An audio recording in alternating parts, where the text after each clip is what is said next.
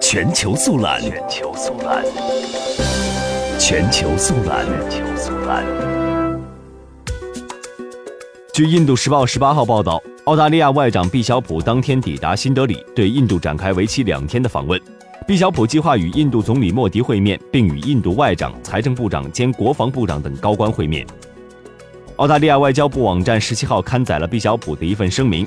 声明指出，本次访问重点是探索澳大利亚和印度加强之间的防务、安全和经贸合作。他表示，我们将会讨论双方在一个稳定的印度太平洋地区拥有的共同利益，深化两国的防务和安全关系，以及双方如何加强贸易和经济纽带联系。